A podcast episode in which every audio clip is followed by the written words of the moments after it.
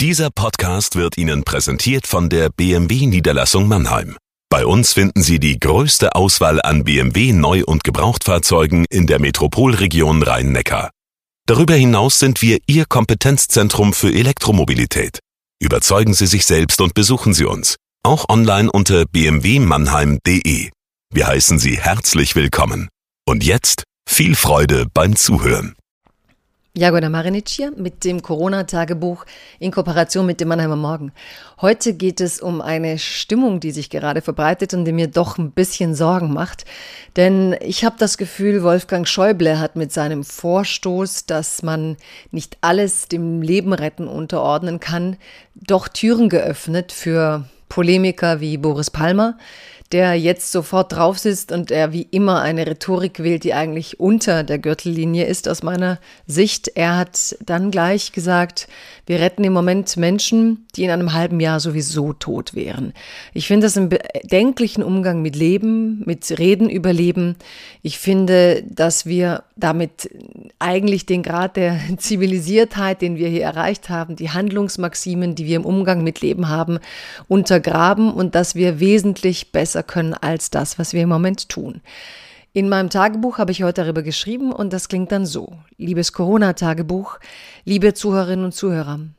Der Star-Architekt Le Corbusier ging, als die spanische Grippe ausbrach, seinen eigenen Weg und zog sich mit Cognac und Zigaretten in seine Pariser Wohnung zurück. Zigaretten und Alkohol, so empfahl man damals, seien gut gegen die Grippe. Überhaupt waren Medizin und Virologie damals oft ratlos. Trumpsche Ratschläge wie Quecksilberinjektionen wurden als Gegenmittel empfohlen. Ich bin ziemlich dankbar, 100 Jahre später so eine Pandemie zu erleben.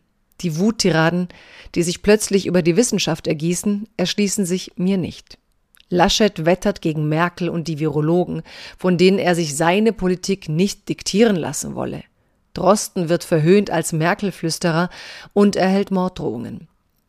Mit der Lockerung der Maßnahmen lockert sich das Mundwerk vieler. Drosten sah das kommen. Er sagte, es wird keinen Ruhm geben für die Prävention.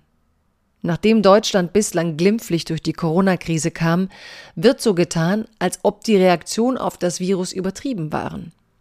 Könnte es nicht auch sein, dass es ein Ergebnis dieser Maßnahmen ist, dass wir so gut dastehen? Wolfgang Schäuble musste es mal sagen.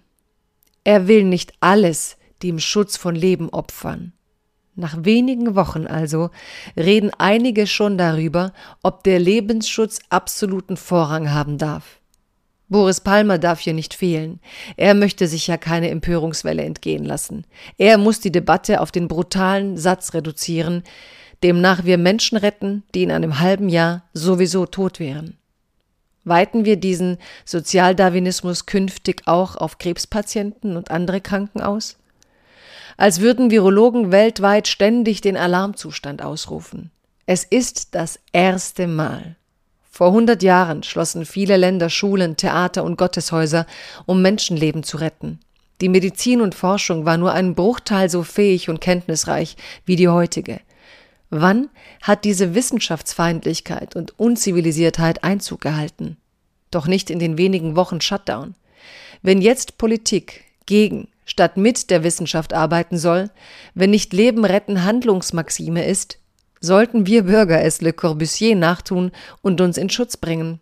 Alkohol und Zigaretten helfen sicher gegen den Frust. Bleiben Sie gesund.